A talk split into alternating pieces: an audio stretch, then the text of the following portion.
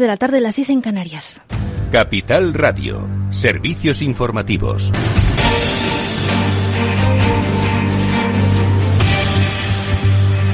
Buenas tardes. El portavoz de la Comisión Europea, Albert Jans, quien ha afirmado que la Comisión se eh, va a modificar este jueves su propuesta legislativa para eliminar a Rusia y a Bielorrusia de las redes transeuropeas de transporte, con lo que se pretende reflejar el cambio geopolítico tras la invasión militar rusa de Ucrania.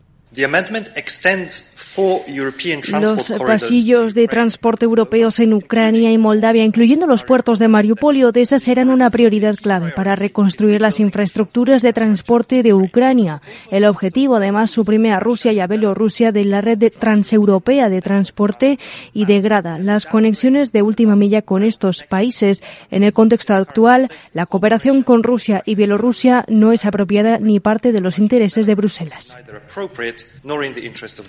En el día 155 de la guerra entre Rusia y Ucrania, el ejército ucraniano ha bombardeado al menos tres de los puertos que cruzan el río Dnipro al sur del país para intentar cortar el suministro de las zonas bajo control ruso en el marco de la contraofensiva que ha lanzado Ucrania para intentar recuperar Gerson, la ciudad más importante bajo control ruso desde prácticamente el inicio de la invasión el 24 de febrero.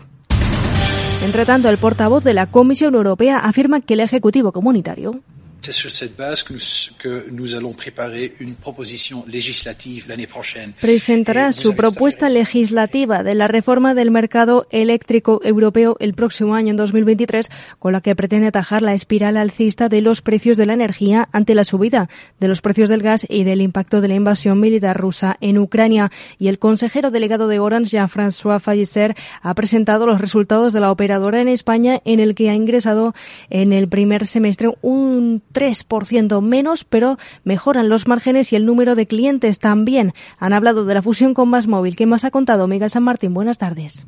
Buenas tardes, satisfechos. Se ha mostrado el CEO de Orange con esa fusión, dice al 50-50 con Más Móvil, histórica. Dice que unifica fuerzas y que hace un operador más fuerte, siendo líderes en infraestructuras en España.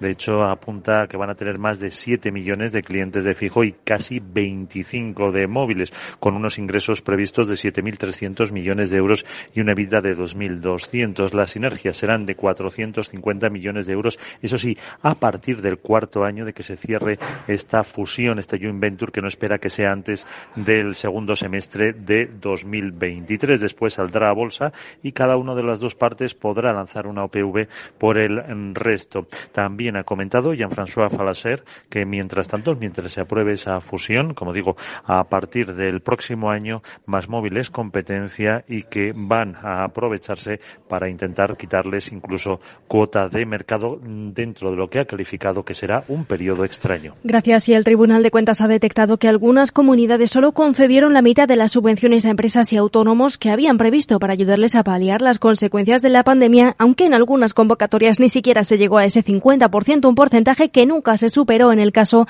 de las ayudas al alquiler. Así consta en el informe de fiscalización de las subvenciones relacionadas con el COVID-19. Se trata de las comunidades de Cantabria, Castilla, La Mancha, Extremadura, La Rioja, región de Murcia y además las ciudades autónomas de Ceuta y Melilla. El juez de la Audiencia Nacional, Manuel García Castellón, ha abierto una causa para investigar al exdirigente de Podemos, Juan Carlos Monedero, por delitos de blanqueo de capitales y falsedad documental por unas transferencias entre su empresa Caja de Resistencia Motiva 2 Producciones SL y la mercantil View Aero Europa y el Banco del Alba por la elaboración de un informe de asesoría sobre los ámbitos financieros de los países del Alba. El magistrado se, eh, que vio cómo la sala de lo penal de la Audiencia Nacional le cerraba la causa que había abierto por la presunta financiación ilegal de Unidas Podemos a partir de las declaraciones del exdiputado venezolano Hugo Carvajal justifica la decisión adoptada ahora en que pese a acordar el archivo, el tribunal señalaba que si el juzgado lo estimaba procedente, abriera otro procedimiento para la investigación de delitos económicos y falsedades. Y la Tierra se encuentra en números rojos. Hoy llegamos a la sobrecapacidad de la Tierra, es decir, la demanda de recursos que necesitamos para vivir el ritmo al que lo hacemos ya ha superado a lo que puede producir de forma natural nuestro planeta. Es todo por ahora. Continúen informados en capitalradio.es.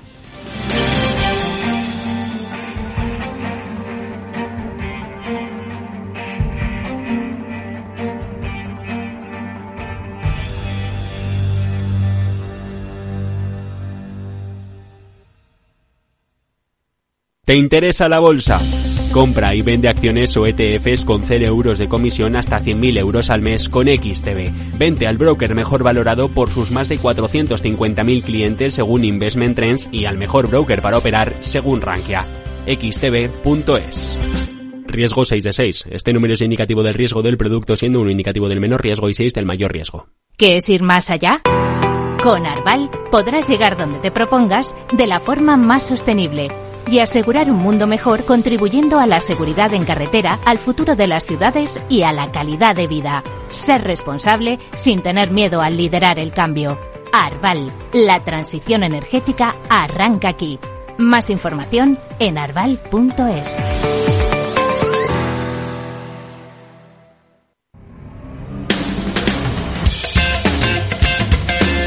Después del trabajo, After Work, con Eduardo Castillo, Capital Radio. ¿Qué tal amigos? Buenas tardes, bienvenidos al After Work que ya comienza en Capital Radio. Hoy nuevas propuestas para estas vacaciones.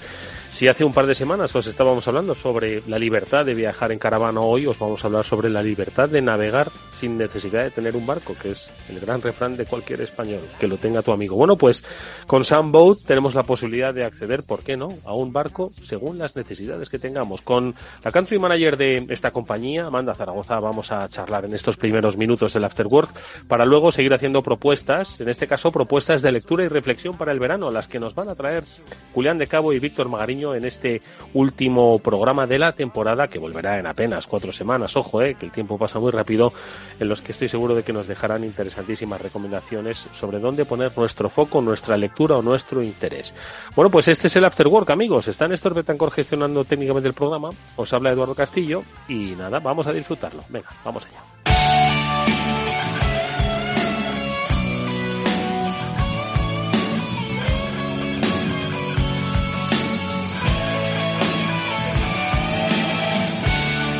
Bueno, como os decíamos al principio de nuestro programa, os vamos a dar nuevas propuestas para el verano. Lo estamos haciendo en las últimas semanas y hoy queremos que, bueno, os liberéis un poco del calor que hace y cómo hacerlo, pues cerca del mar o, por qué no, en el mismo mar. Por eso vamos a hablar con Sam Boat, con su responsable aquí en España, con Amanda Zaragoza. Ya la conoceréis en este programa. Vamos a saber cuáles son esas alternativas de ocio que tenemos para navegar un poco en el mar. Amanda, ¿qué tal? Muy buenas tardes y bienvenida. Buenas tardes, Eduardo. Bueno, eh, te agradecemos mucho que nos hayas atendido en estos eh, eh, minutos de programa y sobre todo en este tiempo porque entiendo que, vamos a ver, uno puede ir en barco a lo largo de todo el año, pero entiendo que el mes de julio, el mes de agosto, el mes de septiembre, el mes de junio son los meses estrella de Sunboat y tendréis bastante trabajo en el que estáis ahora mismo liados, ¿no?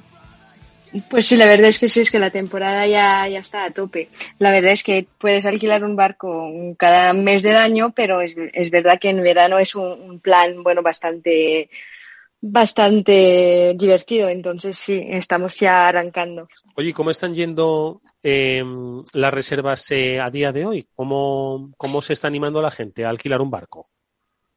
Pues la verdad es que la gente está muy ilusionada con, con la idea de poder alquilar un, barco para mediodía, día completo o semanas enteras. Hay, bueno, gente que alquila un barco para irse de vacaciones durante una semana a bordo de un velero con amigos, familias, entonces hay para todo. O solo para, no sé, pasar un día de pesca entre amigos o organizar una despedida de soltero. Entonces, bueno, hay bastantes opciones y creo que por eso la, la, la gente se ve muy ilusionada con, con, el hecho de poder alquilar un barco, salir de casa mmm, y quedándose, bueno, cerca de la costa. Si, vive, si tienes la, la suerte de vivir en Barcelona, al final no te cuesta nada. Hmm. Eh, Amanda, nos hablas de que la gente pues alquila durante mediodía, durante un día entero, semana completa.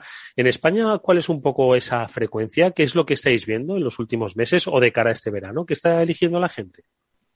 Pues mmm, la, la, gente en España suele alquilar por mmm, días, días enteros. La, el promedio de, de, una reserva típica en España son mmm, casi dos días. Uh -huh. Entonces son alquileres de corta duración, si lo puedo decir, de duración, si lo puedo decir así, porque la gente está buscando vivir experiencia. Es decir, no sé, un día de buceo, una tarde de esquí acuáticos o de boya remolcable o de pesca. son, mm, la gente está buscando mm, vivir experiencias y eventos precisos como cumpleaños a bordo de un barco, despedidas de soltero, eventos de empresas.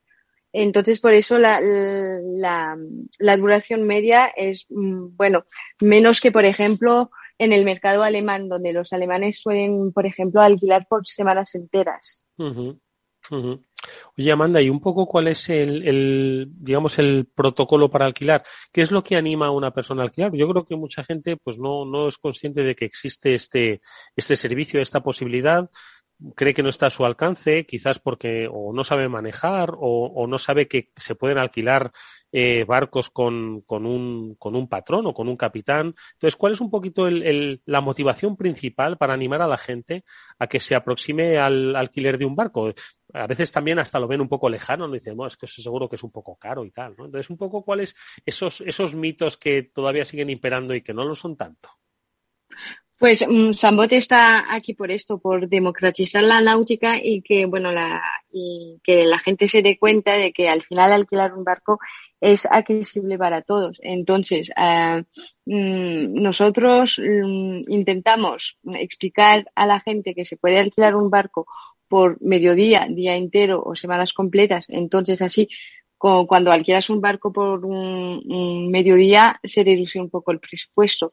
Después, como es un, una actividad que haces en grupo, al final puedes dividir los costes. Entonces, el, promedio de un alquiler de barco para un día entero en España son 250 euros al día. Al final, si te vas con 10 amigos, sale bastante barato.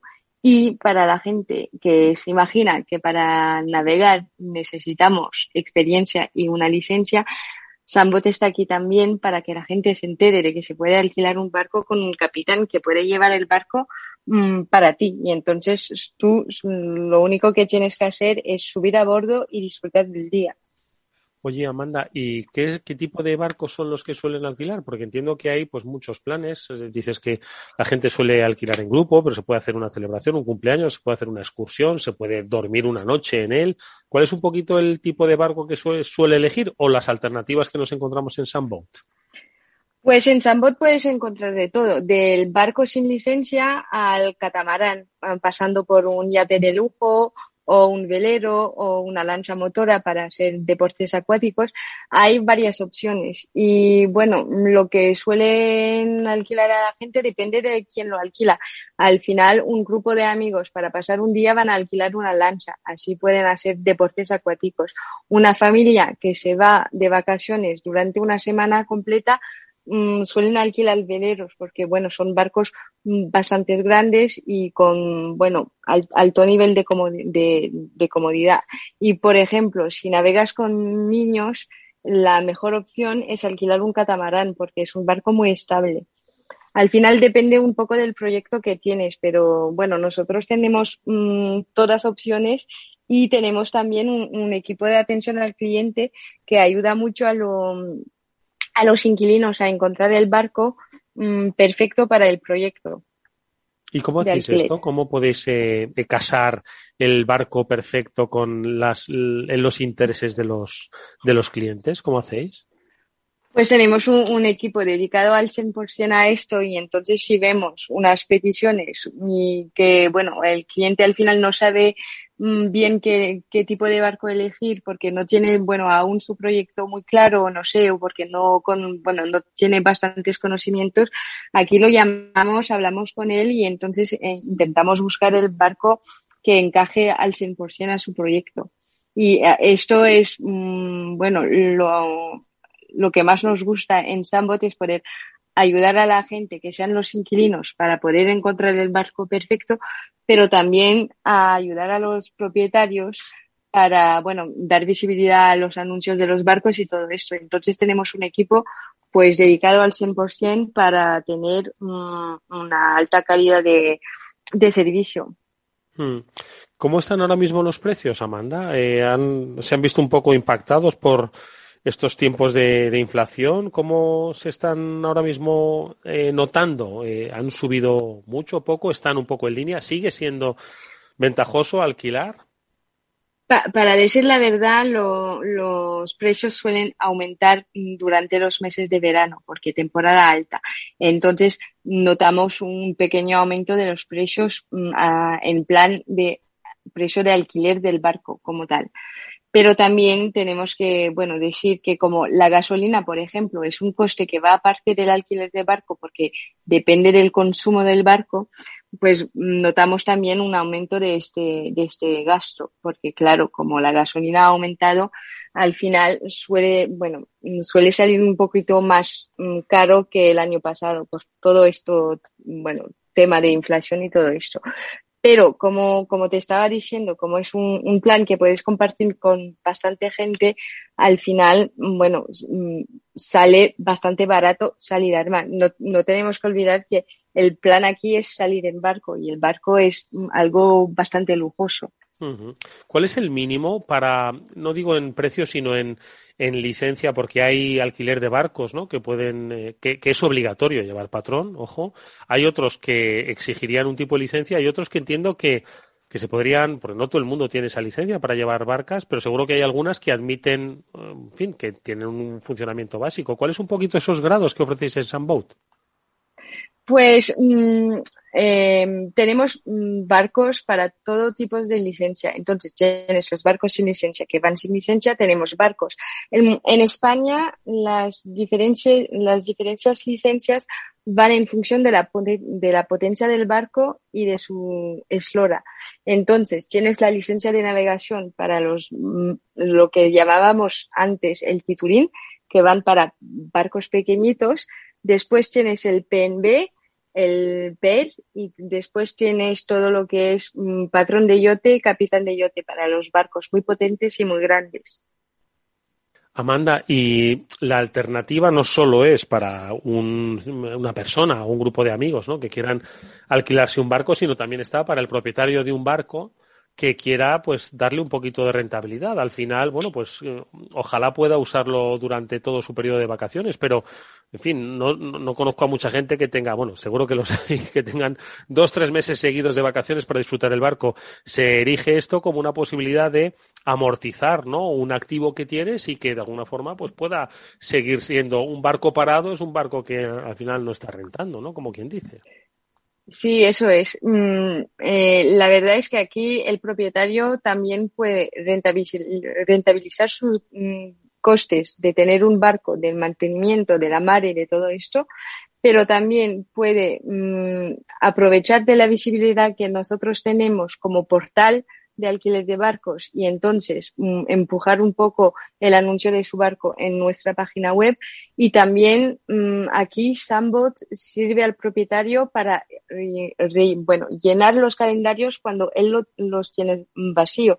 Por ejemplo en temporada baja en temporada media eh, cuando no hay gente que no tienen en la mente que se puede alquilar un barco por ejemplo en mayo y que el propietario no, no sé, no, no lo tenía también bien claro, pues nosotros aquí estamos para decir al propietario que con nosotros puede alquilar su barco durante todo el año. Entonces, mm, le da visibilidad y le da también, mm, al final, el propietario tiene la oportunidad de alcanzar clientes que sin Sambot no los podría a lo mejor alcanzar de otra manera o directamente en el puerto.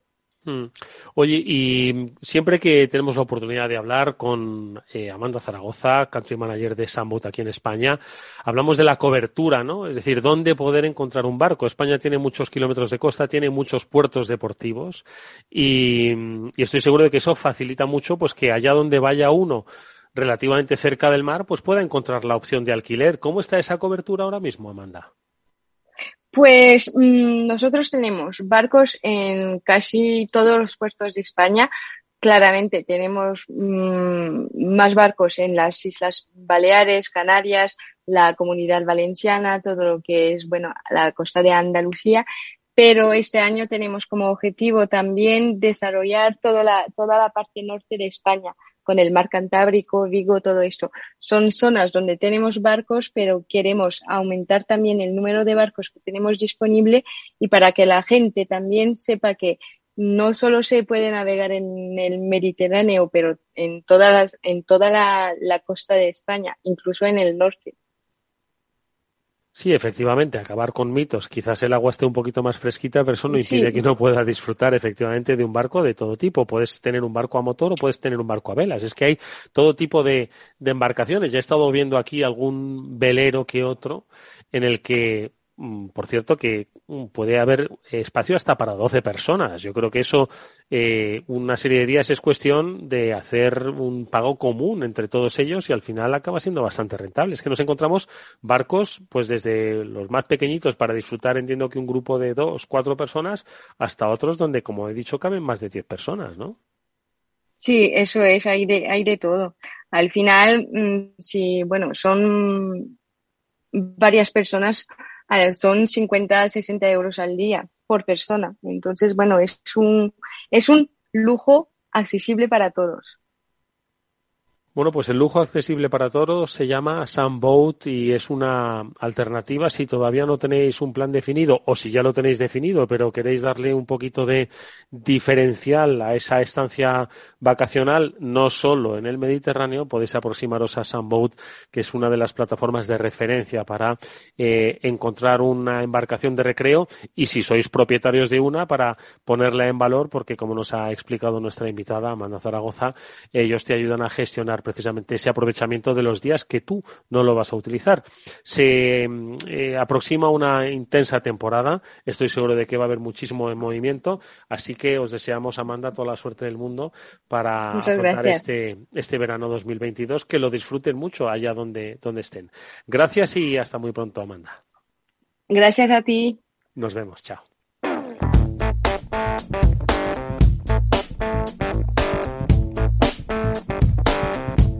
Eduardo Castillo en Capital Radio, After Work.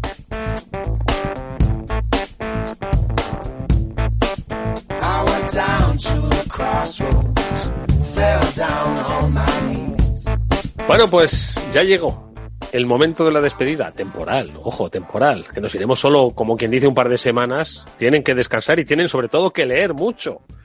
Eh, para luego contarnos cuáles son sus reflexiones. Julián de Cabo y Víctor Magariño, a los que cada semana pues, se han dado cita aquí para analizar desde un punto de vista siempre de transformación digital, de transformación de la vida, ¿no? Con esa base digital, pues para que luego nosotros pues tomemos eh, decisiones o bien de inversión o bien de formación o de vida en estos mundos cambiantes, ¿no? Y que cada vez pues eh, nos van dando más señales sobre hacia dónde nos dirigimos.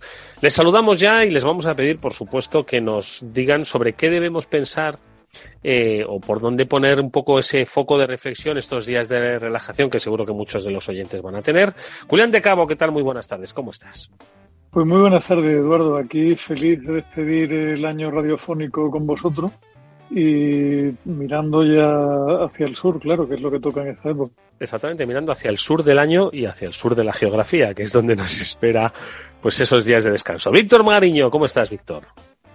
Pues muy bien, Eduardo, aquí el, último jueves de la temporada eh, estival, eh, ya con ganas de volver, pero bueno, vamos a, vamos a terminar hoy bien, vamos a hacer un buen programa, vamos a recomendar eh, cositas que leer, lecturas, reflexiones ahora para el verano y vamos a intentar hacer un buen programa. Oye, el, martes pasado me proponía con, mi amigo Félix, ya sabéis que es el economista de cabecera de este programa, no ser muy pesimista, ¿no? Y no me fui del programa siendo pesimista, la verdad. Tampoco me fui dando, botes de alegría con la que, con la que viene, ¿no? Pero yo le preguntaba al principio que, que todo el mundo andaba diciendo que septiembre que va a ser poco menos que el cataclismo. Yo no sé si vosotros que estáis en contacto permanente pues con la industria, con el sector, con la nueva economía, la llamada nueva economía, ¿no? Eh, con el mundo de las finanzas, porque tenéis al final, pues oye, una, una red de conocimiento a vuestro alrededor, que es la que yo agradezco siempre compartáis con todos nosotros, ¿no? Entonces, no sé si esas redes, ¿no? Profesionales en las que os desenvolvéis, que os dicen de septiembre, ¿cómo, cómo nos vamos a ver eh, a la vuelta del programa? Julián. Pues a ver, Eduardo, depende, como siempre, la, depende de que le pregunte. Depende de a quién le pregunte. Cuando pregunta a gente que está en el sector consumo, mm, se les pone mala carilla y prefieren hablar de otra cosa. Si hablas con gente que está en mundo tech, no tienen tan mala cara como los que están en el mundo del consumo. Si hablas con la gente de la banca, andan con los pelos tiesos pensando en el impacto de la subida de tipo de interés, los impagos de hipoteca y tal, va por barrio, como pasa casi siempre, ¿no? Nada, nada nuevo bajo Sí, eso es cierto, eso es cierto. Víctor, ¿y tú? Pues mira, eh, como, bien dices Eduardo, hay que, hay que leer, hay que hablar con la gente y sobre todo hay que escuchar, ¿no? Y yo, la verdad, no tengo muy buenas noticias porque, eh, como sabéis, yo trabajo con una, con una empresa de, real estate inmobiliaria, les hacemos varias campañas de, marketing digital para varias promociones y todos los inversores, estamos hablando de un Goldman Sachs eh, y, de este tipo, están pronosticando un otoño apocalíptico, ¿vale? Este es, sí, sí, apocalíptico de, de subidas de tipo de interés, bajada de las hipotecas, eh, no cobertura de un poco. En su barrio, en su barrio, ¿no? El, apocalipsis en su barrio. Es que ese, es un barrio chungo, va a estar lleno de zombies, creo. y, luego, eh, yo estoy ahora pues eh, pensando en, alguna desinversión o inversión, bueno, no sé, un poco de movimiento patrimonial y, hablo con alguien de, mi confianza, que tengo ahí unos ahorrillos y tal, y me dice, mira, si puedes vender ahora al precio que te lo dan, ni te lo pienses. Dice, si fueras mi hermano o mi padre o lo que sea, eh, yo vendería sin, sin tal, porque eh, y luego estaría en, en metálico, digamos, tenlo en la cuenta corriente, básicamente, o sea, en el calcetín, eh, hasta más o menos noviembre o así, porque en ese momento va a claudicar y ya va a ser el momento de como si compraras tecnología, empresas tecnológicas en el año 2003. Tío, joder, Imagínate comprar Apple en 2003. Así que eh, eso es un poco, y, luego también hablo con gente que dice, bueno, es que claro, esto va a ser la profecía autocumplida, ¿no? De, claro, si todos pensamos tal. Por otro lado, eh, eh, seguro que lo habéis escuchado, parece ser que el turismo se está recuperando a una velocidad afortunadamente muy buena. Estamos ya prácticamente a niveles 2019. Entonces, bueno, al final cada uno tendrá que hacer su, su análisis, su balance y llegar a conclusiones, ¿no? Y, al final, eh, bueno, nosotros tenemos una fuente más de información, mm. como tantas. De todas formas, yo me recordaba aquello de si fuese, si yo fuese tu hermano o tu padre, no quiero decir que este, este amigo tuyo, asesor, en absoluto lo haga de mala fe, pero esas cosas de si yo fuese tu hermano, compraba sellos de estos que se van a revalorizar. Muchas cosas empezaron así, no sé si lo recordáis, así que hay que andar con ojo, eh, con la, con la familiaridad en las inversiones, eh. Porque si les invierto buena parte del dinero le va a ir a él. O sea que... Pero el, tema, o sea, yo, yo no sé, no recuerdo si lo apunté en el programa anterior, creo que no. Hablando con, un, con una de las gente más competentes que conozco yo en temas de macro, me decía que precisamente tenía una buena oferta para vender un piso en una zona buena de Madrid que probablemente se vendía en máximos históricos y su reflexión era, mira, le he dado mucha vuelta y finalmente no lo voy a vender porque no sé qué diablo hacer con el dinero a continuación, no sé dónde meterlo, que no vaya a perder una cantidad muy apreciable de valor si hago eso. Con lo cual, es aquello de virgencita, virgencita que me quede como estoy, Eduardo. O sea, tiene, tiene poca salida y mala. Ese, te hablo, te hablo de un amigo con absoluto dominio de las finanzas internacionales que invierte en fondos extranjeros desde hace muchos años que lleva perdido eh, entre un 25 y un 30% en alguno de esos fondos y que ve poca, poca, poca claridad. ¿no? Él estaba razonablemente contento porque había vendido parte de los fondos internacionales antes del gran batacazo y los había metido en un valor en bolsa que le había funcionado bien como valor refugio, pero no ve, no ve nada, digamos, prometedor a medio plazo y lo que decía era eso, dice, ¿y para qué lo voy a vender si no tengo nada claro qué haría con el dinero durante los próximos meses, así que había optado por quedarse con su apartamento en su cartera. Víctor. Eso es un buen punto. Es un buen punto porque eh, ya, ya os digo, este, este hombre me decía de, estar en posición de, metálico eh, hasta más o menos noviembre o así. O sea que es más o menos. Y, luego, efectivamente, está lo que dice Julián, ¿no? Dice, bueno, vendo aquí y tal, pero ¿qué hago con el, con el dinero? ¿no? O sea, suena un poco. Pues eh, decía, decía Félix, y lo comparto con vosotros, que esta era una crisis rara, porque eh, dice el mercado laboral, que siempre es un indicativo, ¿no? Hacia dónde van las crisis y tal, estaba en un momento en el que había pues una ocupación, por lo menos en Estados Unidos, eh, importante, ¿no? Y donde, y eso lo hemos comentado ya en algún que otro programa, está habiendo una eh, clarísima falta de cobertura de determinados puestos de trabajo. Antes que comentabas el, turismo, ¿no? Que va a ir a tope y tal. pero se está produciendo pues esa y ya yo ya en más de un sector ya me están diciendo que es que no encuentran a, personal especializado para ese sector que no lo están encontrando ¿eh? y es y es por eso que se produzca en, en una no en una crisis de empleo esta crisis a la que nos abocamos también es, es para hacer reflexionar no sé qué os parece pues que cuando un economista te dice que algo es raro lo que te está diciendo en el fondo es que es bastante impredecible y esas cosas dan mm, un cierto respeto cuando uno las mira, porque cuando no encuentras un precedente de una situación similar, resulta mucho más difícil arriesgar un pronóstico de lo que va a suceder. Con lo cual, seguro que habrá mucha gente que gane muchísimo dinero con la que tenemos montada ahora, pero la gente que se mueve con un nivel de prudencia mínimo, digamos, está muy despistada y con muy poca, con muy poca claridad. Todo el mundo te dice aquello de no vendas, no vendas, no vendas, aguanta, porque eso se tiene que recuperar y tal, pero claro, si tú eres un gran inversor muy diversificado, con mucha paz, mucha liquidez y sin problema, eso no te importa. Si tú eres un padre de familia que había metido 60.000 en el fondo que te gestionaba un amigo brillante y de pronto lees 40.000, pues empieza a, darte bastante miedito porque dice, ¿y si en lugar de 40.000 esto se me queda en 25.000 y además me pilla en un momento que tengo que convertirlo? pues me pega un tiro un pie, ¿no? También es verdad que mucha de esa gente, Eduardo, olvida que los 60.000 que soñaron llegar a tener en algún momento dado no eran más que la inflación sobre los 30 que metieron unos años atrás. Lo que pasa es que al final todo es, a mí, yo qué sé, me, da un cierto, la, economía financiera cada vez me da más miedo, ¿no? Y cada vez será porque me hago mayor, la economía de las cosas reales me gusta más, ¿no? el, el que se produzcan cosas, se vendan cosas y hagamos cosas que la gente quiere, te deja como mucho más tranquilo cuando viene un momento de, vacas flacas, lógicamente. Bien. A ver, yo a, a juzgar por el, por el número de, interés, ¿no? El número de llamadas que tengo para, para este activo que os comento, eh, he tenido más eh, en los últimos dos meses que, que en los eh, últimos dos años. Es decir, hay, claramente, o sea, tengo un montón de agencias, un montón de gente y tal. Parece ser que además vuelve la inversión extranjera. Mm, yo aquí en, el lugar donde estamos aquí en Levante, eh, Yo creo que nunca se fue, ¿no? Esa inversión, ¿no? Pero, pero ahora más que nunca, ¿eh? O sea, yo aquí antes podía haber un 80-20 español, 20 extranjero y ahora fácil hay un 60-40 extranjero contra español. Eh, y, todos los inquiries, todas las peticiones que hay vienen de, extranjeros. Y curiosamente ahora parece ser que el tema en Alemania, no sé si tendrá que ver con que quieren eh, huir del frío o lo que sea, ¿no? Ahora que les va a cerrar. Es más barato comprarse una casa en España que pagar el garruso a un alemán. Así no tiene que enchufar la no, Vamos a ver, lo, lo, triste es que eso tiene que ver con la pérdida de competitividad de España como país con relación a otras economías de nuestro entorno.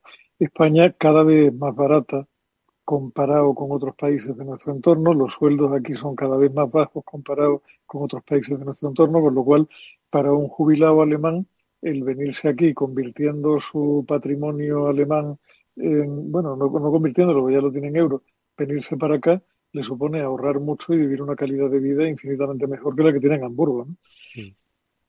Víctor. Eh, mira, mira eh, Julián, me lo has puesto, como dicen, en, en, el área votando. Me lo has esta mañana eh, he tenido una conversación con un buen amigo que está viviendo en Australia. Eh, es eh, algo más joven que, nosotros, una, década y un poco. Está ahora mismo en la flor profesional, ¿no? Y lleva bastante tiempo en Google, ¿no? Y se fue allí hace seis años y como tiene niños pequeños, pues lo típico, ¿no? Quiere, bueno, pues básicamente acercarlos al resto de la familia, ¿no? Los padres son mayores, no pueden viajar y tal. Situación típica de expatriat y tal. Claro, ¿qué pasa? que el hombre, no sé si ha hecho la, eh, ha cometido el error de decirme lo que está ganando. Una cifra insana en Australia, pero insana. O sea, es que no, o sea, me da vergüenza hasta decirlo. ¿Vale? Y digo, 350.000 euros. Y, y, cuidado, y cuidado, es, es, un, es un nivel medianito en Google, ¿eh? Es un nivel medianito. Y claro, le he dicho, digo, pues, eh, mi querido, prepárate a un ajuste salvaje, digo, porque es que aquí en fin, un tío, y mira que tiene muy potente experiencia multisectorial, a muy buen nivel, 12 años en Google, Digo, pero vamos, digo, mm, eh, en fin, o sea, revísalo, ¿no? No, no. Le he dado una cifra, ¿no? No, no la voy a mencionar aquí porque no, pero digo, no, pues ya, ya lo sé, tal, si ya sé que me voy a tener que ajustar. Y esto viene a, a, cuenta de lo que decía Julián, ¿no? Que, que es una cosa realmente, realmente bárbara. O sea, es, es que ese sueldo, yo creo que aquí en España estás hablando a lo mejor de IBEX, eh, miembros del consejo y, y, poco más, ¿no? Poco más. Así que. Miembros del Consejo, o sea, a ver, sociedades de IBEX 35 que paguen esa cantidad a sus consejeros, yo no sé si las hay, Víctor. ¿eh? O sea, yo, yo tengo, he tenido algún amigo que ha sido consejero en alguna gran corporación del IBEX. Es una pasada. ni, ni, en el más húmedo de sus sueños han estado en esa cantidad. ¿eh? Madre mía. Sí, sí. Bueno, eh, el caso es que venía, venía sobre la cuenta. o sea, España es, todavía barato. O sea, me temo que no es que se vaya no se vaya a tener que ajustar, sino se va a tener que dividir y probablemente entre, entre varias. Digo, a ver, él está hablando con más gente, ¿no? Yo soy uno, uno más de su network. Yo en su día jugué un, papel en, su entrada en Google y tal, y él está obviamente muy contento y seguimos en contacto. Pero mm, yo estoy viendo eh, realmente los sueldos eh, que publican por ahí, incluso para posiciones ya mm, técnicas, pero de mediano seniority, es que es muy raro ver alguno arriba de los 55 o 60 mil euros, pero muy raro. Eh, y estás hablando de cloud architects, estás hablando de, data scientists y tal. O sea, ya uno así súper raro, 70, 75, ¿no? Eh, claro, cuando este hombre me dice que está donde está, uh, y repito, o sea, no es un nivel muy, muy, muy senior, es un nivel seniorcillo en Google, ¿vale? eh, me, me, ha dejado, me, se me abrían las carnes. Claro, la cosa, la cosa es que te pones a comparar dentro de la misma compañía lo que cobra un tipo de Amazon, de Google o de Facebook en España versus lo que cobra ese mismo perfil en otro país de nuestro entorno y es que no tiene nada que ver, que es el tema. O sea, yo solo vivo, lo vivo en casa con, eh, por ejemplo, mi hijo Julián, que anda en Amazon y tiene un buen trabajo y está contento y tal. Cuando habla con sus primas que han trabajado para Amazon en UK y tienen una edad parecida, pues en UK cobran bastante más. También es cierto que, que, pagarte una vida en Londres es completamente sí, es más caro, sí. en Madrid, ¿no? Va todo, va todo un poco en el, en el conjunto, pero... Este me, me, decía que la guardería del niño pequeño le cuesta 45.000 euros. Digo, joder, si eso es casi lo que vale la NYU, ¿sabes? La guardería. la guardería, sí. 45.000 euros. 45.000 euros. Me, me ha dejado por la cifra. No, sí, claro. Entonces, con razón, pues tiene que ganar lo que, lo que dice, macho. Joder. 45.000 euros, en fin, pero bueno.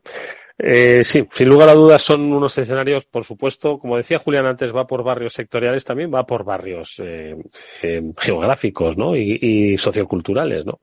Entonces, bueno, pues veremos un poco qué es lo que, qué es lo que nos, nos espera en, en septiembre. De todas formas, venga, dadme, bueno, dadnos un, par de recomendaciones de, de lecturas o, o, sobre, sobre dónde podemos poner el foco y buscar nosotros esas lecturas. ¿Qué temas así son los que, además de este apocalipsis ¿no? al que nos vamos a enfrentar, dónde ponemos un poquito el, el, las lecturas de verano? ¿Qué, qué os, a, qué os animaréis a, a recomendar? A ver. Pues mira, yo, Eduardo, si, si, no, no, empiezo, empiezo yo que además te, te, temía, o sea, no te digo que lo haya buscado a propósito, pero era, era parte de lo que podía caer en el guion, con lo cual me, me he preparado dos lecturas apocalípticas y dos postapocalípticas. me gusta. vale, que, que son libros que en algún momento hemos mencionado, yo creo, durante el año. De las apocalípticas te puedes dedicar, si quieres aprender sobre cambio climático de una forma interesante, atractiva, bien contada y por un lejos de Twitter, español, ¿vale? Sí, que un autor español que sabe de qué habla. Hay un libro de Isidoro Tapia que se llama Un planeta diferente, un mundo nuevo y lleva como subtítulo cómo el calentamiento global está cambiando nuestra vida cotidiana, que lo cuenta muy bien, que es interesante, que huye de sensacionalismo y uh -huh. que te hace aprender muchas cosas que yo no tenía para nada claras antes de leerme el libro. Bien, ese, bien. ese es uno de los apocalípticos bien, más bien, bien. Otro de los apocalípticos podría ser, y es muy bueno, pero tiene un punto de pesimismo antropológico que diría nuestro querido expresidente, que se llama Infocracia, la digitalización y la crisis de la democracia, de un autor que es medio coreano, medio alemán, que se llama Byung-Chul Han, un tipo bastante conocido y bastante interesante. Y Para verano, de verdad, o sea, yo comprendo que voy a sonar terriblemente pedante, Eduardo, pero es que de verdad que lo recomiendo. O sea, hay en, en Kindle en concreto, hay colecciones de libros clásicos a unos precios absolutamente maravillosos y que merece la pena muy mucho leerse. Y voy a recomendar dos, incluso con precio. El primero de, de, ellos serían las meditaciones de Marco Aurelio, que uh. es un, un, emperador romano absolutamente espectacular, con una formación increíble. Otro, ojalá tuviéramos algún gobernante que le llegara a la suela del zapato Marco Aurelio, que sale en Kindle por la asombrosa cantidad de 4,74 euros. No está mal, no está mal. No está nada mal. Es vale droga barata, de todas formas, ¿eh? Droga porque barata, es, porque ¿no? es droga dura, pero barata. Pero, pero es muy, muy interesante, Eduardo, y de verdad que te da una perspectiva. Y si con eso no han tenido bastante, hay un libro muy cortito, muy llevadero, muy fácil, que es un extracto de las cartas a Lucilio de Séneca, que se titula Cómo ser sabio y feliz según Séneca, que este libro tiene, está incluido en la versión Kindle Unlimited, es completamente gratis. Se puede mirar en Amazon o se puede comprar por 0,89 euros si uno no está suscrito a Kindle Unlimited. Y bueno, Seneca era un estoico que para los tiempos que corren me parece que no es mala filosofía. No está mal re, eh, recuperarlo. Mira, qué interesantes estas recomendaciones, dos actuales, las de Séneca y Marco Aurelio, y dos viejas, que son las de, el, de el de la infografía. Dos do, do ya caducadas. Que exactamente, son la porque la, exactamente. Y dos de plena actualidad. Exactamente. Que son, me parece un buen punto. Es así, es así. Y Víctor, ¿y tú qué haces? Nos recomiendas, por supuesto, a tu Scott Galway, ¿no? Que es seguir un poco con frecuencia su blog y alguna que otra cosa más, ¿no? Seguro. Bueno, eh, yo eh, voy a recomendar exactamente lo contrario, es decir, disfrutar del famoso arte del dolce far niente, ¿no? En, italiano, ¿no? Y, en este sentido eh, ha llegado a mi, conocimiento una app, ya sabéis que ahora todos son apps, que se llama eh, Productivity Blocker, o sea, bloqueador de la productividad. Y esta app, ¿qué es lo que hace? Pues muy sencillo, es una extensión de Chrome, por cierto. Entonces tú te la instalas en el navegador de Chrome y cuando la tienes operativa, básicamente te bloquea un montón de sitios que son, eh, digamos, que tienen que ver con el trabajo.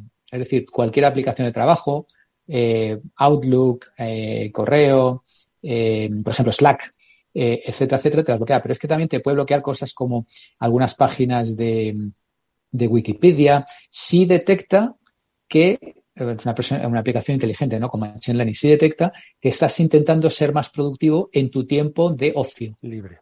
Esto es para realmente aprovechar bien el tiempo de ocio. Vale. Entonces, te, digamos que como que te da, te da un bofetón así en la mano, te dice, cuidado, que no te metas ahí. Oye, una Se pregunta. llama Productivity Blocker. Una pregunta, Víctor y Julián. Es Vosotros. como, es como un control parental, solo que al Solo que exactamente, de curro. Oye, yo, os hago una pregunta.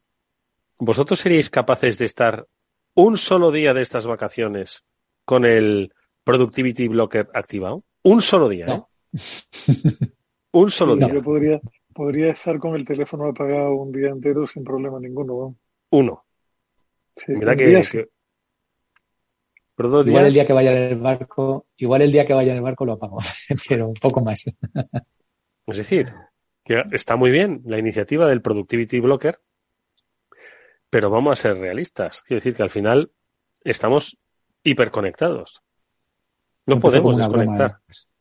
¿Vosotros desconectabais antes cuando no había estas comunicaciones? Vosotros sois personas que venís de economía analógica, ¿no? Donde sí que es cierto que había herramientas, pero hubo un tiempo donde vosotros trabajabais sin teléfonos móviles, o igual teníais ese super teléfono móvil que era parecía una caja, parecía una caja de munición de, de ametralladora de lo grande que era, ¿no?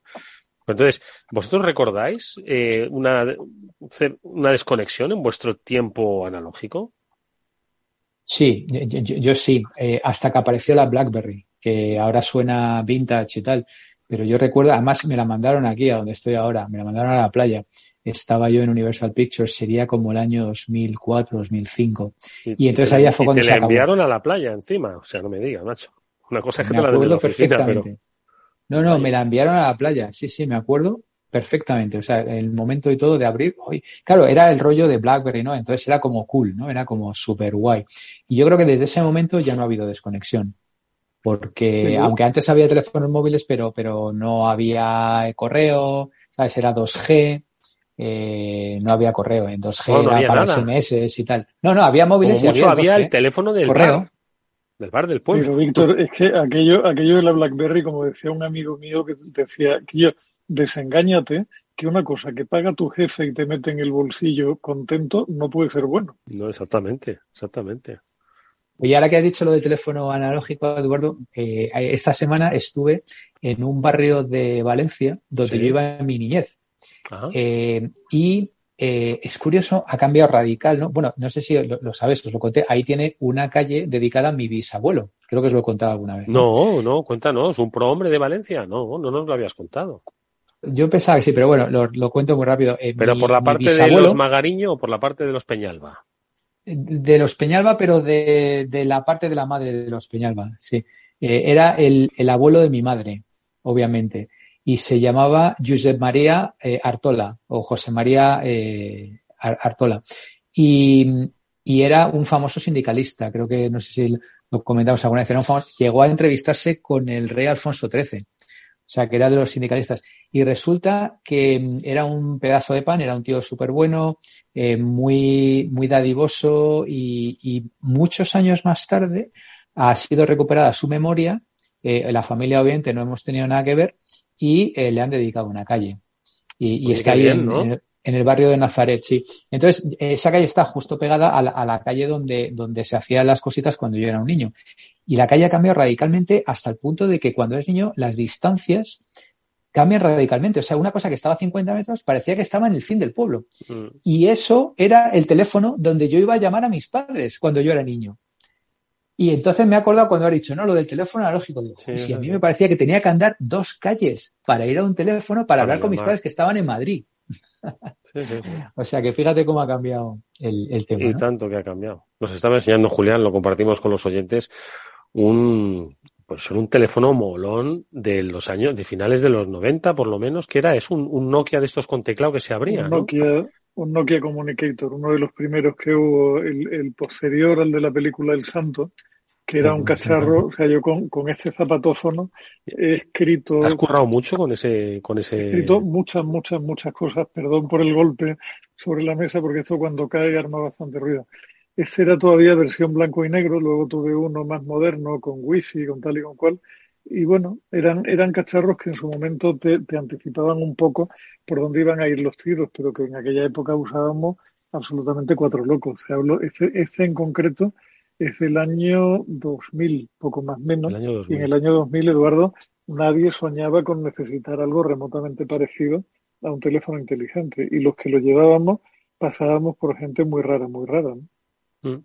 Y, por supuesto, o sea, en esa época llevaba este cacharro en un bolsillo y en otro bolsillo una agenda electrónica porque... La, Palm, ¿no? ¿Cómo era? La Palm Pilot, algo así, ¿no? Una Palm Pilot 5X en concreto que era un bicho fantástico. Le duraba la batería 15 días y era súper eficiente el modo de reconocimiento de escritura, pero aquello pasó a manos de, de, lo, de las interfaces más avanzadas que nos tienen todo el día pegado al enchufe con la angustia de si nos vamos a quedar sin batería o no. Es verdad. Hemos ganado cosas y hemos perdido cosas. Pero vamos, la, pregunta que era si podemos desconectar, yo es que desconecto todos los fines de semana, macho. Y, y además recomiendo encarecidamente al personal que se busque un hobby, que es necesario, o sea, que la cabeza del ser humano es como los procesadores de Intel, que no se pueden apagar. Y obtienes un hobby donde meter los ciclos sobran ociosos de proceso o acabas muy mal, muy mal. Mm. Víctor, ¿y tú? Yo cuando, juego tenis desconecto, obviamente. Las dos horas y media son mano santo, generas ahí endorfinas. Por cierto, que, que, has vuelto tú a tu época analógica con, con, es que nos tienes intrigados con los procesos estos burocráticos que te han hecho retroceder a, a, épocas de papel y fax, ¿no? Culebrón, el culebrón del verano ha finalizado esta, esta mañana de jueves eh, cuando he conseguido ya con cuatro copias del papel que tenía que obtener online, que son cuatro copias, eh, rellenado. Que has tenido que imprimir, ¿no? O sea, cuatro copias que estaba el, el original en internet y has tenido que imprimir. que, pero que salía, que yo no lo sabía. Claro, se lo, mandé a alguien que, porque como en casa no tenemos impresora, se lo mandé a alguien y vino a casa con las, con las cuatro copias y digo, ¿y por qué tanto papel? Y dice, no, es que es una para la administración, otra para el interesado, otra para el registro, otra para no sé qué. ah, vale, vale, perdón. Total, que eh, fui esta mañana y tuve que rellenar otro papel más físico porque digo, no me lo puedo creer. Dice, bueno, ahora le voy a dar este papel y yo, otro papel. Entonces era como para dar entrada al registro, que ese es el que tú te llevas sellado como que lo, como que lo han recibido, ¿no? Entonces, bueno, después de una visita al banco, una visita al, al notario, dos visitas al notario, otra visita online previa llamada al notario para eh, averiguar una serie de, de, documentos, dos visitas al registro, ya en la tercera he conseguido completar y entonces ya me ha dicho, dice, bueno, esto ya queda aquí y ya le avisaremos como que hemos hecho la inscripción registral para que usted quede tranquilo y tal. O sea que ese ha sido el culebrón del verano. Oye, vosotros que mm, sabéis mucho y sois early adopters de tecnología, eh, todo esto que nos ha contado Víctor, desde ir al registro, al notario, al otro, hoy en día se podría hacer perfectamente sin salir de casa, ¿verdad? Te puedes autentificar, puedes dotarte de identidad digital, eh, pueden validártelo, se puede hacer perfectamente y sin embargo no se hace, pudiendo hacerse y además no es excesivamente caro. Entonces, ¿por qué no se hace? Porque nos estaríamos cargando 20 puestos de trabajo que están implicados en ese proceso.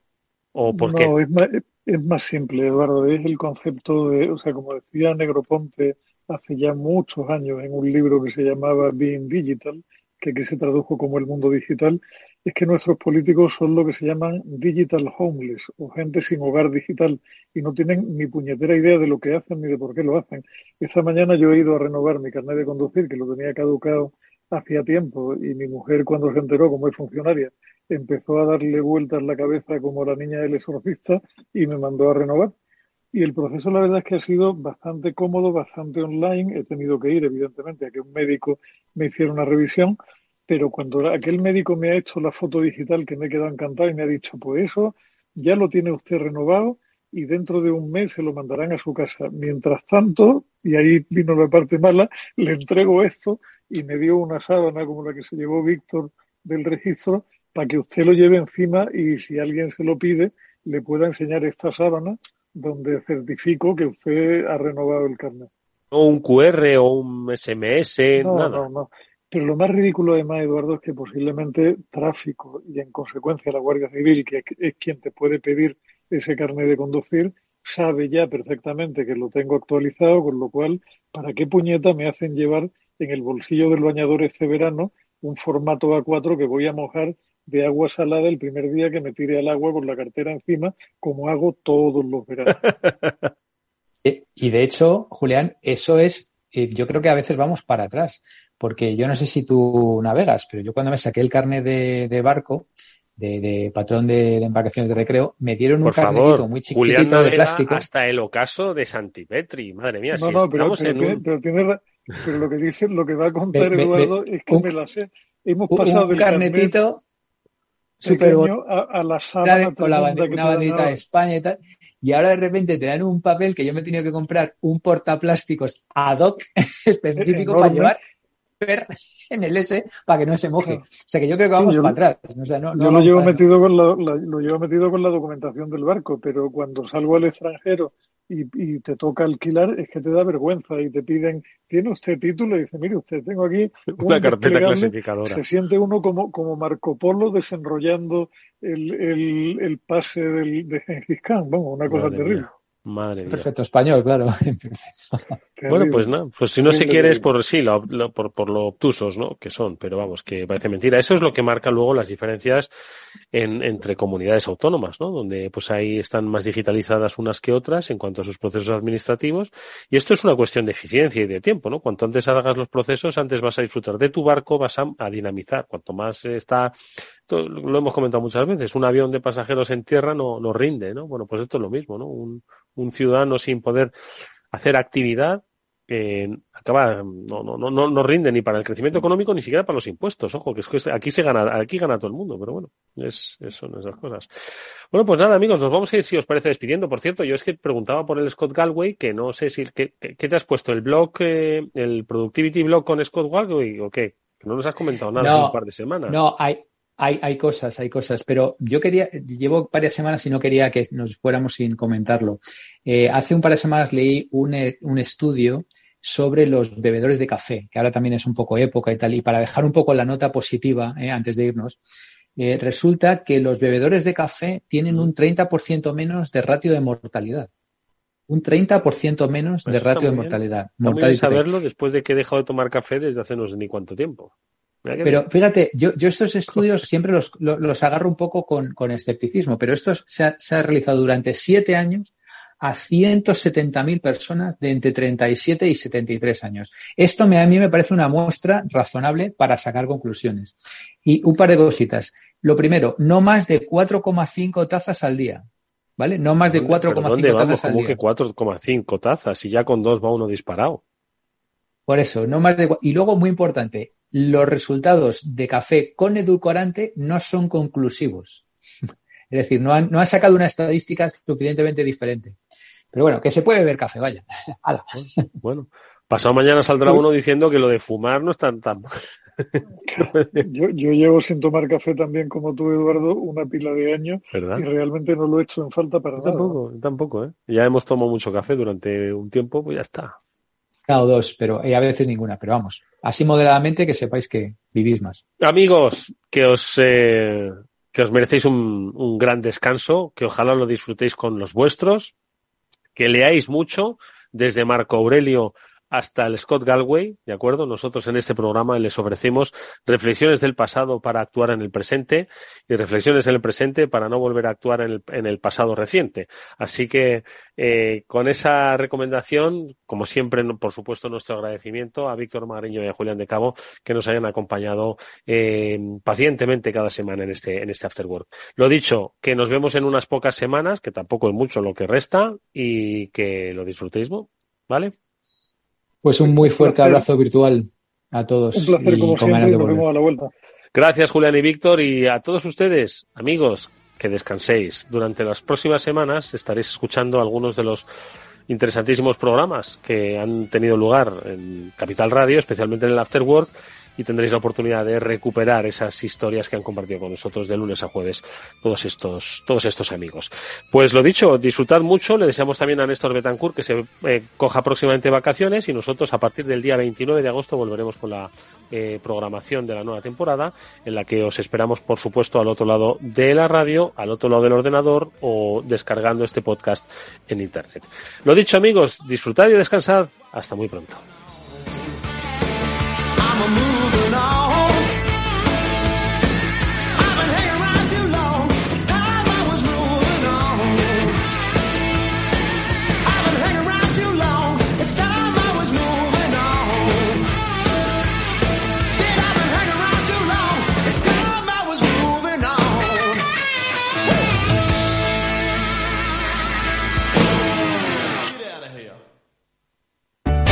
Conecta Ingeniería es el programa que acerca la ingeniería a la sociedad. Todos los miércoles de 10 a 11 de la mañana en Capital Radio con Alberto Pérez. Conéctate.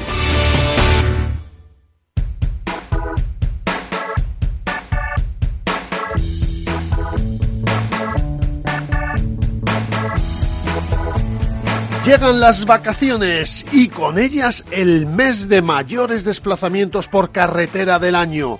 Es por eso por lo que queremos recordarte lo necesario que es tener tu coche a punto y revisado antes de emprender el viaje. Por desgracia, muchas veces nos olvidamos de que los que viajan dentro de nuestro automóvil son las personas que más queremos, nuestras familias. ¿Y ellos qué nos tienen que decir? Queremos viajar seguro, queremos que nos cuides en el coche, como en casa, y para ello tienes que revisar el coche y ser respetuoso cuando conduzcas. Está bien, cuenta con ello, pero ¿qué vamos a escuchar en la radio? Capital Radio, y os deseamos Un, verano, divertido y sobre todo seguro.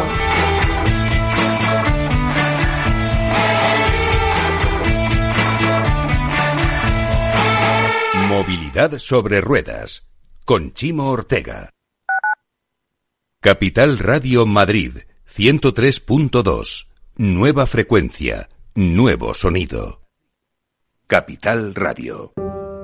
Te quiero de colores. Te quiero libre. Te quiero vibrante, acogedora, fuerte y valerosa. Te quiero como eres. Madrid. Te quiero diversa. Madrid. Te quiero diversa. Comunidad de Madrid. Mesa y Descanso es el programa donde Mar Romero te acerca cada fin de semana los mejores productos, te invita a disfrutar de los buenos vinos de cada denominación de origen y a conocer restaurantes y lugares de ocio con un encanto especial. Mesa y Descanso, los domingos a las 13 horas, aquí en Capital Radio. Capital Radio, 103.2 FM.